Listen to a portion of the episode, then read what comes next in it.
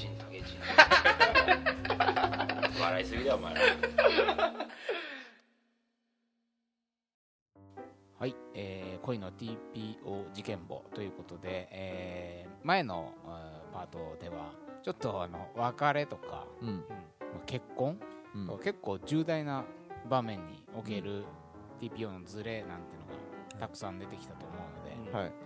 まあもっと軽いの。うん 表重てえっちゃ重てえまあ重重たくてもね、うん。ま間抜けさっていうのはより引き立つかもしれないけど、なんかいいっすかね。ええ。私。ありますか？佐藤佐藤いやなんで今言ううんっていうのでね。ちょっと、うん。あの話してて思い出したんですけど、はいはいこれ自分の話でも何でもなくて、うん。あの皆さんねあの飯田香織さん。いいのかも森娘ほ飯田香織さんいるでしょ。元。もう娘森娘の、えっとうん伝説のバスツアーっていうのはご存知でしょうかと。ちょっとあの2チャンネルの 佐藤さんじゃないと分かんない。あのですね飯田香織さんがえファンと一緒に行く、まあ、日帰りのバスツアーっていうのを企画したんですね、うん。でそれいつ行われるかっていうとうん。2007年の7月7日。ほう。です七夕です。七夕えの日に、うん。あのバスツアーやりますっていううん。まあ、ファンの、まあ、募集募ってですね、えー、とやったんですけども、あのー、飯田香織さん、まあ、あの知ってる人もいるかもしれませんけど、って何の話かわかんないけど。まあまあ結婚して子供もいるんだったっけなこの人。そのえっ、と7月7日にバスツアーがあったでしょ、うでその結婚と,、んうん。えー、と妊娠してますって、まあ、ええできちゃった子を発表したのが、うん。バスツアー行く前日の7月の6日うんうん。に発表しましたあせメディア的に？メディア的に発表して。うでもう当然そりゃそうだよ。キャンセルもできないしお金も払っちゃってると参加費これ1万9000円ですよ、だけ。ね、税込みで。日帰りのバスツアーで。日帰りのバスターで1万9000円ですよ、ね、芸能人だよくよくこのファンの人たちの書き込みを見るとですね書き込み。昼飯がウインナー1本だったとか 見たこともないキッコーマンのウーロン茶が出てきたとかね、まあ、そういう話が あるんですけどね。いやそんな話どうでも安いね。まあ安いツアーにね。浮かしたね金を。まあそれでもさ、うん。やっぱり、あのー自分の好きなアイドルと一緒に行くっていうのがまあ付加価値まなんで、あそうだよね。疑似恋愛みたいなもんだもんね。あそうそうそうそう、疑似1万恋愛。9000円払うのはね。そうまあ決して高くはないと思ってたわけですけども、前日ですよ。悪夢ですよ。そうだね。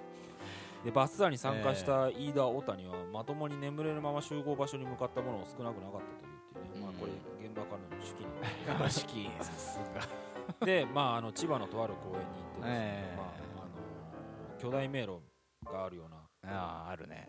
あるあるんですよそういうでかい公園ね。マザー牧場とかにもあるようん。確か。昔流行ったやつでしょあの巨大迷路。あったじゃん、うん植木で囲まれたような、スタンプとか集めてそうそうゴールするファンが行ってなんかスタンプみたいなの集めてっていうイベントをやったんだけども、まあ、飯田さん妊娠してますから、飯田さんの体を気遣って、うん。えー、と飯田さんとスタッフは園内を自動車で移動しました。と いうことで特別改正じゃなかったんだけども、うん。まあみ蒸し暑かったと。うん。で体調崩してしまって、うん。まあ、ビールとかね焼けで、あの飲みすぎちゃって吐いちゃった人もいると。誰がちょっとそれまくってすいませんね。そうああ TPO 的に言うと？で今なんでね？ああまああそうだよね。それをう前日に言うのとん言うのそうだよせめて夢を見させてくれてね。7日終わった後にねうん。言ってくれてもいいんじゃないかと。うん。まあ完全にそうだよね。金絡むしね。そう。幻想を売り物にするのが一応芸能人のうん。でしょ商売じゃない？だから考えなかったのかね。ね。いやそう軽くいくらなんでもさうん。いくらなんでもその発表ないじゃん。うん。まあないね。で1日遅らせれば。いいんだもん。だからね軽くね本当に軽く見てたんじゃない？うん。でその巨大迷路の中で、まあ、人生 人生の迷路っていうね名言も生まれたと いうふうにこのファンの人たちは言ってなるほどなるほど。でまあ短冊短冊がねはいはいはい。あのまあみんなでこう書いたらしいんですよああ7月7日ミニライブのステージにねうん。なんかこう短冊が、はいまあ、飯田さんがねみんながいつでも笑顔でいますようにっつってね 短冊が吊るされてたお前だけだろっていうね、そうだね。まあ、そういうような、うん。なんで今。なるほど。なるほど。飯田香織最悪のバスツアー事件。5分取っちゃいましたね。貴重な時間いやいいんじゃないですか。すいジャンネラーの。2チャンネラーの。まあ佐藤さんには今後とも2ちゃんからいろんな事件を引っ張っていただきたいなと。いう感じで、はいどうですか？TPO ね、まあ、軽めのものっってなんかある？大と丈そうだねそのまあぎ今のは疑似恋愛うんの場面ですが、はいはい。私じゃあ合コンの場面でう、うん。TPO ずれた人はい。を見つけてしまったという思い出があって、おおそれはあの 桃山商事の お横山お名古屋支店長。第19回ううん。恋のみかな？愛の地地方方格格差を考える横山支店長が。今名古屋に行ってます今はもう名古屋に行って東京時代にうん。一緒にあの合コンに行はい。ったわけですよ、まあそこで楽しく飲んでたんでねなんか話のきっかけで誕生日いつみたいな話になって、はいまあ、とある女の子。相手側の幹事さんの女の子。森田さんの元カノなんだけど。その情報必要まあまだ森田さんと付き合う前に、うん。私一度友達として合コンをした時に、あはいはいはい。その子が8月15日が誕生日だと。あはいはいはい。であの8月15日というのはあの終戦のね、うん。まあ、終戦終戦日終戦記念日とうん。呼ばれるやつでしょ、うん。であの横山支店支店長は頭がちょっともう右寄りの お考えをも、はい。持たれているあそうですか。方なんですよ。はい。はい。それで右翼。その右翼うんライトな感じで、うん。えーその女の子が8月15日で終戦記念日の生まれなんですよ。みたいな合コンだよ、うん。でね、楽しく飲んで、誕生日いつなんていう誕生日トークでのその終戦記念日なんですよって発言にうん。聞くやいなや終戦記念日じゃなくて終戦日です。言っちゃったの記念するもんじゃないと。記念じゃなくてう終戦日ですからみたいな。ん合コンで。合コンで今そこで訂正する必要あっかなと私は思ったんですよ。だからさ女の子からしたらさ政治的な問題で怒られたみたいな感じじゃん。別に怒ってはないんだよ。うんなんかさらっと修正したんだけどな。そこで主張出してもね。そうなんで今ちょっとここそのね討論番組でもないんで あのいいですかみたいな気持ちも。政治的な立場を表明しておかないとって思ったのかねなんだまあ許せなかったねだろ もう許せなかったね。右寄りいやほらあの右寄りの人いないかなってそれで探してたのか探したのかな。わかるみたいな。そんな合コンねえよ。記念じゃないよね それでねホテル行こっかっつって。うまくいけばよかったんだけどまあちょっとその子も困惑の表情を浮かべ、まあ、その後森田さんに流れていったというポジティブな結果に終わった感じで。政治の話って言えばさそのあ あるあるある。ある。俺友達の女の子政治ではねうん。タブー的なとこそう。うやっぱかあんまりねあんえっ、と付き合っててするまあするカップルもいる,、いるとは思うんだけどね、でその子は、えー、と普通に、うん。うんえー、と家で、うん。彼の家だから家で、うんうんうん。えー、とセックスをして、うん。でその後に、うん。まあ、まどろんでる時、まあ、いわゆるピロートークの時にいいい時間ね。いい時間。うん。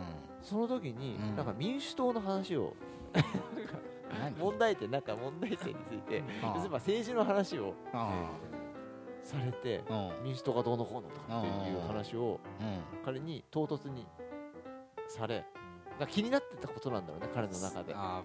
その時ね。その時に。なんか新聞読んだりして。そうそうそうそうそう。うんでもうドン引きだっまあピローたピロートーでクで政治の話ってさ。民主党の批判でしょ？大体そういうのって。うん。まあちょっと。ピロートークで。なんで今そこの話すんのって、ね。いやあのスリムクラブの漫才じゃないですけど、えピロートーク中に民主党のことを考えてる人は、民主党にもいませんえよ民主党にはいませんよ。あるんですよ。そうそう、うん。スリムクラブの漫才でね。うまあ、ピロートークは関係ないんだけど、ん。今民主党のことを考えてる人って民主党にもいませんよみたいななんか。そう突然そのコン漫才の間にねなんだっけな民主党の話が出てくるんだけどすごい面白いんだよね。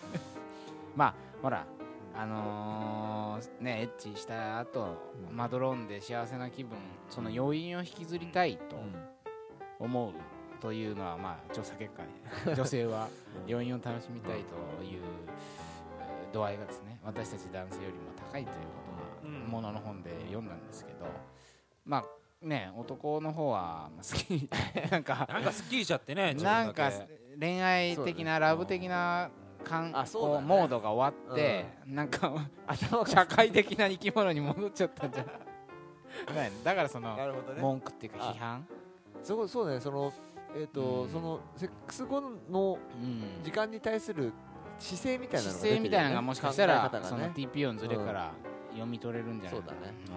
うん。まあピロートークでなんか文句を言うっていうのはそうだね。よくないんじゃないかな、ねえ。どう？佐藤君。ということで今週の いやーでもこれねちょっとまあ反省なんですけども、ねはい。僕もやっぱりやってしまったことがあっ知ってますよ俺これ。言ってください。でこれピロートーク中にジャニーズ批判を。30分繰り広げたっていうねこういうことがありまして。なんで？え？あだからきどういう流れだったの？はいはい。あのーまあ当時その付き合ってた彼女と、うんまあえっ、とエッチをしてい。い。んじゃないかな。っとなんて言うするよね。うん。して。うん。してまあうんこうまどろんでたわけ、うん。あーなんかこう気持ちいいなみたいなう感じになった時にまあきっと彼女もね、うん。なんかこう楽しい話をしようと思って、うん。ちょっとジャニーズの話になって、うんうんで彼女はその、えっとジャニーズファンではないんだけども、うん。友達にジャニーズファンが多かっうん。たから、うん。こうやっぱりジャニーズのいいところをこう進めてくるらしいんですよ、うん。ああプレゼンされる。なんか亀梨君がどうのこうの、うん。ライブがいてどうのこうのっていう話を聞いて、やたらその彼女たちが楽しく話してくるからなんかちょっといいんじゃねえかなと、ジャニーズあんまり興味ないんだけどもうん。いいんじゃないかなと思ってきて、でそのまあ好きとかじゃないんだけども、うん。まあ彼らも頑張ってるんだな、うん。努力してるんだなっていうふうに思いましたと、はいうふうに言われた時に、うん。いやちょっと待てと。うん。あいつらもともとねルックスがいいところで生まれてきてんだから。うん。頑張るも何も頑張ったそのなんつうの？うん。得る成果みたいなのは人よりもねうん。100倍ぐらいあるんだと。一イケメン一イケメンが頑張ってんだから、うん。一軍でしょ？一軍。頑張ってんだから、うん。そんな奴らが頑張ってるっつったってねみたいな話をしちゃったわけですよ。ちょっとひがみ混じりな感じも意外混じりになってるわけですよ、なっちゃってるよね。腕枕してんのに。おかしいじゃん滑稽じゃん腕枕してジャニーズに嫉妬してんだ。彼女を包みながらジャニーズ批判してるっていう最高にダサいじゃん30分。30分ダサいけどまあまあ気持ちはわからないんだもんないわ。でもし彼女からしたらでも今そんなさそうだよ。なんで今そこで批判っていうさ。たそうだね。頑張ってるねで。ねえとかえジャニーズって俺よく知らないんだけど、うん。今何が来てんのとかさ、うん。なんかそうね何でもない何でもない開始とかのがこうふさわしかったんじゃないですかね。嫉妬含みでね。ちょっと僕みでね。裸で。だからね風でしょ？すっぽんぽんでジャニーズ批判しちゃうわけですよ。それはちょっと TPO 的にちょっと。TPO 的にアウトなんじゃない？TPO 調査委員会的にはちょっと事件ですねどうなんですか、うんそのええ。ねすっぱだかでエッチが終わった後にジャニーズの話するっていうのもどうなのかなと、うん。あなるほどね。向こう向こうのデリカシーがないんじゃないかと。ね。うん。し嫉妬してしまったわけですから。まあね。まあ100%私が悪いのは前提でですよ、前提でね、はい。まあ向こうもそうだよね。他のかっこいい男の子の話をそうだね。するっていうことだもんね。うん。まあ確かにそれはあるできればね。うん。あ確かに。うんえー男の方がうんなんつうのあのタレントの子可愛いよねとかさアイドル可愛いよねってうん。言ったら相手どうかねピロートークの時に。いやいやっピローだとやっぱりあんまりて思うような気がするよね。でも俺もね全然関係ないんだけど 今思い出したんだけど昔ね高校生の時に、はい。まあ、付き合ったとも言えないぐらいうん。3週間ぐらいなんかポケベルでほなんかやり取りしてちょっとなんか付き合うみたいな関係になったう女の子がいてその子ねミスチルの大ファンで、桜井和寿神みたいうん。な感じの、はいで俺当時その頃ちょうどその高校生ぐらいの時に友達にミスチルの CD を借りて、ちょうどファンになったみたいな。ね前にもミスチルのこと取り上げたけど、ちょうどその俺がファン俺もファンになりかけた頃で、まあ、そんなのもあってミスチルの CD でなんかいい曲これいいよねとかそんな話で盛り上がって、はい。なんか仲良くなってったっていう経緯があったんだけど、うん。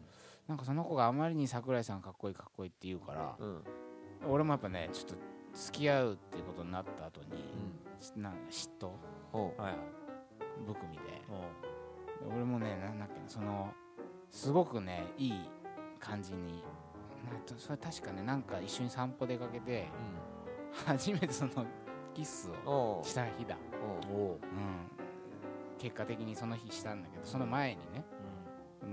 なんかあんまりに桜井さんかっこいいからあのそこで俺ど俺とどっちが好きかなって聞いちゃって 聞いちゃってそれ別に TPO でもなんでもないかもしれない。けど、うん可愛いじゃん。うん聞いてうん。本気で悩まれたんだよね本気で悩まれた。うん。いやだから悩むなよって思うじゃん。なんか両方可愛いよね。そうだねなんかね。それは比べらんないなとかって言われちゃって。すげえ俺シショック。すっげえショック受けた。あそれショックだったんだ。ああそうなんだ。だってさいやうん。わかんない。当時どういう気持ちかもう忘れちゃったけどそう嘘の一つでもつけよって思うじゃん。いや今聞くとねすっごい可愛いなって思うよね。可愛いよね。うん。高一だからね。すっげえいい話だと思うけどでもでも当時だとやっぱ俺って言ってよって思うじゃない？やっぱり。あーそういう答えを期待して期待して言う言ってるそんだけ神だうん神で言っている桜井さんより俺の方が好きだって彼女はだからそれ読めなかったんだよね。その空気相手の空気を。そうだね。そうねそうだね。俺が求めていた TP TPO を完全に読み読めておらず選べないなって本気で 本気で悩まれて言われて落ち込んだというのが。あでもちょっと今の聞くとさうん。もともとの TPO で定義したのこうファッションだったんでしょ、え場に合わせてやっていきましょうって、うん。ああいうのって結構場のうん。そのこうスタイルというかそういうのき決まってるもんだと思う。そうだよね。うん。こういう恋愛のものだと、なんかお互いの持ってる TPO があってそれがどっちが正しいとかじゃなくてそうだね。ずれっていう感じがするよね。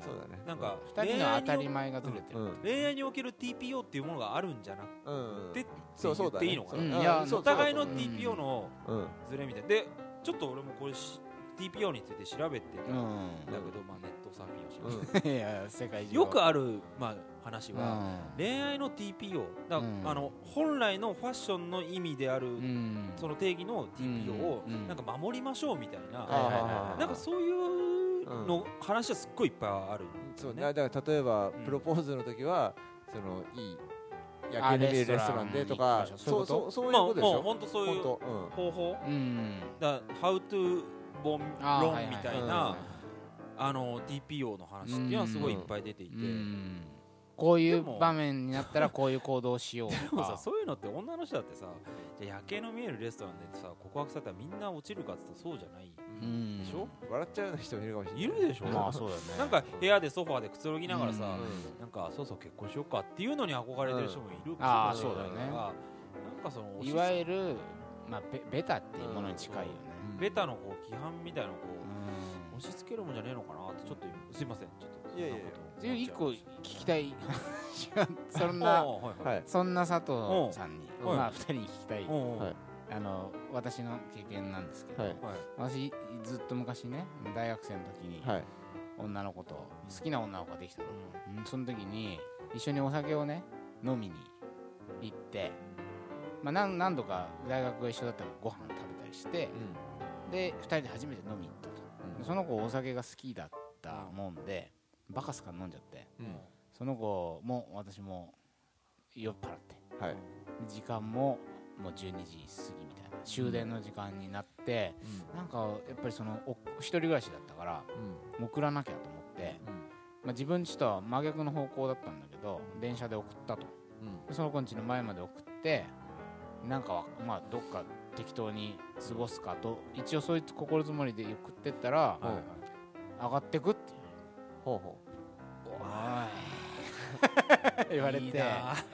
言われてドギマギしちゃって、うん、それでああありがとうなんつって。で部屋どこに腰掛けていいかも分かんないじゃん。うん。そうだよねそれなんか風呂お風呂入るとかって言われてほう。お風呂借りて。おで俺なんか今日もしかしたらなんかそういうのあんのかとか思ってさ風呂入れないよね。いらないでしょだって。しかもなんか貯めてくれて。よっぽどお前が臭かったとかじゃなければね。そういうことか。一回。うん。いやいやでもまあうん。そう言わまあないと普通当時はねまだロック下のハンドクリーム持ってなかったから、まあ多分ドブみたいな匂いしたなと思うけど。いいよ。先行けよもう。でまあまあまあその風呂場のねタイルとかを見つめながらドキドキしてた。俺今日どうなっちゃうんだろ情景が今思い出で まあまあそんなことはさておき。それでその子もお風呂に入って寝るじゃん。なんでベッド1個だからさ俺どどこで寝んだろうと思ってたら、いいよ横で寝てとか言うの。俺もうそれでさええと思って。で好きだよ。その子好きだったからお付き合いしてできるようになっていいなと思ってたんだけどまさかこんな今日いきなり一緒に寝るとは思わないじゃん。うん。ででもこうそこで私はどう思ったかっていうと多分ここ99人の男100人いたらうん。99人の男は手を出すだろうと。うん。しかし 俺は俺を誰だと思ってんの？みたいな気持ちでもうね 一味違うと。一味も来たよ二味も自意識ボーイ。が 自意識坊やが。自意識坊やが発動しちゃってもうねもちろんそのいわゆる息子の方はうん。カッチカチになってるんだけどもう絶対に俺は何もしないぞと。気をつけをして天井の木目ばっかずっと見てたの。眠れないから。でもなんか寝たのかなみたいな感じでちょっとちらっと見可愛い寝顔だななんつって。でなんかむやむやしてなんか俺のこの袖パなんか T シャツ借りてその袖を掴んできてあら可愛いとか思ってたの。もう袖掴んできたんでしょ？掴んでもほら俺は人1%の男だから ね。朝まで耐え抜いたの。もう。そしてあ私朝起きたらね多分私なんか大事にされてると清田さんすえー？清田君はなんて誠実なんだろうと。はあ。れ？ちょっと TPO ポジポジ出ししてポジ出し。ででされてるんだと。思うだろうと思ったら朝むちゃくちゃ冷たくてその子。がマジで。本当にものほんとすっごいなんか早く帰れみたいなオーラをブンブンに出されてそれでなんか俺一人で「みたいな感じで。あれなんか一緒に行こうみたいな話昨日してなかったっけな。なんか急に。血圧低いのかなみたいな。なんかものすごい冷たくされて。で結局そのことはもうそれで終わっ何ももあそれは終わっちゃったんだ。もう連絡も途絶えがちになり。本当に。っていうことがありまして。はい。あのいわゆる恋の TPO に重ね合わせると。そうで何さっきさっき言ってたあの恋愛の規範規範っていうかあそのおお互いで食い違っちゃったって感じじゃないの？彼女はだそれってもうこうここまでやってんだからそれは何か手を出してアクションして的こないとっていうふうに思ってたわけだだよよね。ねで代表は代表は1%の一番男だから。そうそれも分かってはいたけれども、う出さない方がここで出さないってことはより大きなものを得られるだろうというふうに思ったんだよね、まあ出せなかったっていうのもあるんまあだろう単けどね。純にビビったんじゃないかっていうのはあるよね。と思うんだけでも別にど初めてじゃなかったしその時、まあまあまあそうだけど。まあ、準備っていうのはだでもさ一個うんさ話聞いてて思ったんだけど、うん。